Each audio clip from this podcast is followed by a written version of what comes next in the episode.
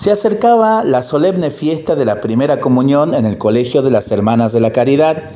Las religiosas se apresuraban en la confección de los trajes de los niños y en los bordados de los manteles y ornamentos litúrgicos que se utilizarían en tan importante celebración. Muy ocupada y diligente, la bondadosa hermana Estela preparaba a los muchachos para el banquete celestial. Se podía considerar una maestra feliz, sus alumnos se mostraban celosos y entusiasmados con las verdades de la fe y la devoción refulgía en sus corazones. No obstante, había uno que le afligía, Lucas, el más travieso del grupo y muy perezoso en el cumplimiento de sus deberes.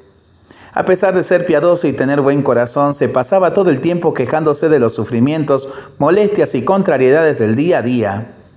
Cuando su madre lo despertaba por la mañana, se acurrucaba entre las sábanas y seguía durmiendo.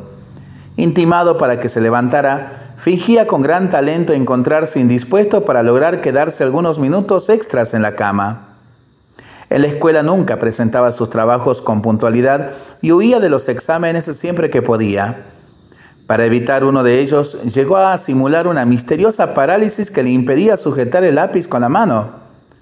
Entonces el profesor decidió tomarle la lección verbalmente pero fue un intento frustrado porque aparentó sentir un terrible dolor de las rodillas por estar de pie durante la prueba oral y se quejó de agudas punzadas en la columna cuando recibió la orden de sentarse. ¿Qué tengo que hacer con esta cruz? se preguntaba olvidándose de las instrucciones recibidas. La hermana Estela no me lo ha explicado bien. Ahora estoy con mucho sueño. Dejó cuidadosamente el crucifijo en la mesita de noche, inclinó la cabeza sobre la almohada y se durmió. En sueños veía a sus compañeros que se reunían para ir de excursión al campo en dirección a un lugar donde les habían preparado un festín. Sin embargo, para disfrutarlo tenían que superar un reto. Todos deberían cargar una cruz de madera a lo largo del recorrido. Lucas, que deseaba que la suya fuera bastante ligera, se asombró al recibir una que a su parecer era de un tamaño descomunal.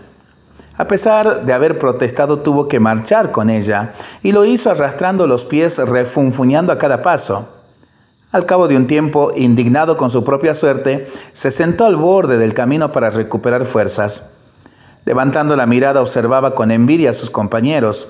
Algunos iban charlando animadamente, otros cantaban o rezaban. Deben ser livianas esas cruces. Si fueran tan pesadas como la mía, no irían tan contentos, pensaba. Oh, ya sé, se dijo, cortaré un poco los extremos para que quede menos pesada. Así andaré más deprisa.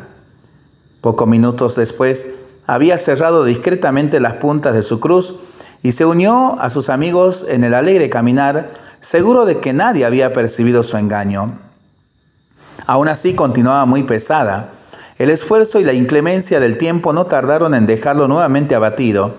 Sus compañeros lo animaban a continuar, le ofrecían agua y golosinas, pero Lucas se tumbó a la sombra de unos bambús y allí se quedó rumiando con amargura sus lamentos. Veía varios niños con sus cruces pasando y algunos incluso resbalaban o se caían bajo el peso de ellas, pero retomaban sus fuerzas, invocando el nombre de María Santísima y proseguían la marcha. Convencido de que el tamaño de su cruz aún era exagerado, se escabulló entre los arbustos y, bien escondido, le cortó unos centímetros más. Ha quedado perfecta, exclamó. Orgulloso de su artimaña, se puso a andar. Pero cuando la fatiga y la pereza se apoderaron de él nuevamente, volvía a repetir lo mismo. Poco a poco la cruz iba quedándose más pequeña. Al final del día, el grupo se topó con una escarpada ladera que conducía a lo alto de una montaña. El cansancio y la irritación de Lucas eran tales que, sin pensárselo dos veces, cortó más y más los extremos del poste y del travesaño. Y mientras sus amigos subían con admirable agilidad, él arrastraba penosamente lo que le quedaba de cruz, ahora con menos de un palmo de longitud. Tras alcanzar la cima, un espectáculo maravilloso se abrió ante sus ojos. El cielo parecía que tocaba la tierra y en el horizonte se vislumbraban valles, montes y colinas coronados por castillos y majestuosas fortalezas. En la montaña opuesta, plantaciones y jardines intercalados con lagos relucían con incomparable belleza. Los pájaros gorjeaban fascinantes melodías, acompañados por jubilosos himnos cantados por niños y ángeles que, exultantes, disfrutaban del banquete al que habían sido convidados. Los muchachos se detuvieron extasiados ante tan magnífica escena. Al verlos, los comensales los llamaron para que participaran de esa bienaventurada convivencia. Pero antes había que franquear el terrible precipicio. Para lograrlo, cada uno tenía que colocar su cruz en, en, forma de puente para poder cruzarlo. Uno a uno los niños fueron venciendo el peligroso abismo. Lucas, atónito y paralizado, oyó que alguien le estaba llamando del otro lado. Ven, solo faltas tú, usa la cruz como puente. No obstante, había quedado tan pequeñita a causa de sus amaños que ni siquiera podía dar un paso sobre ella. ¿Cómo atravesaría? Su desesperación y tristeza eran tales que se despertó en un mar de lágrimas.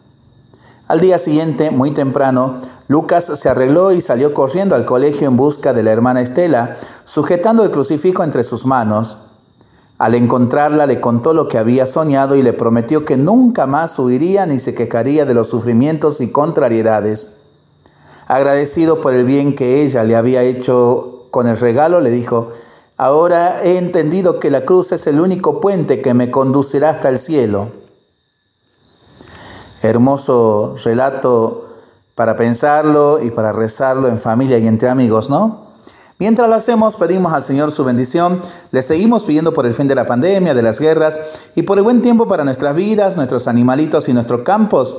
Y nosotros responsablemente nos cuidamos y nos comprometemos a ser verdaderos instrumentos de paz. Que el Señor nos bendiga en el nombre del Padre, del Hijo y del Espíritu Santo. Amén.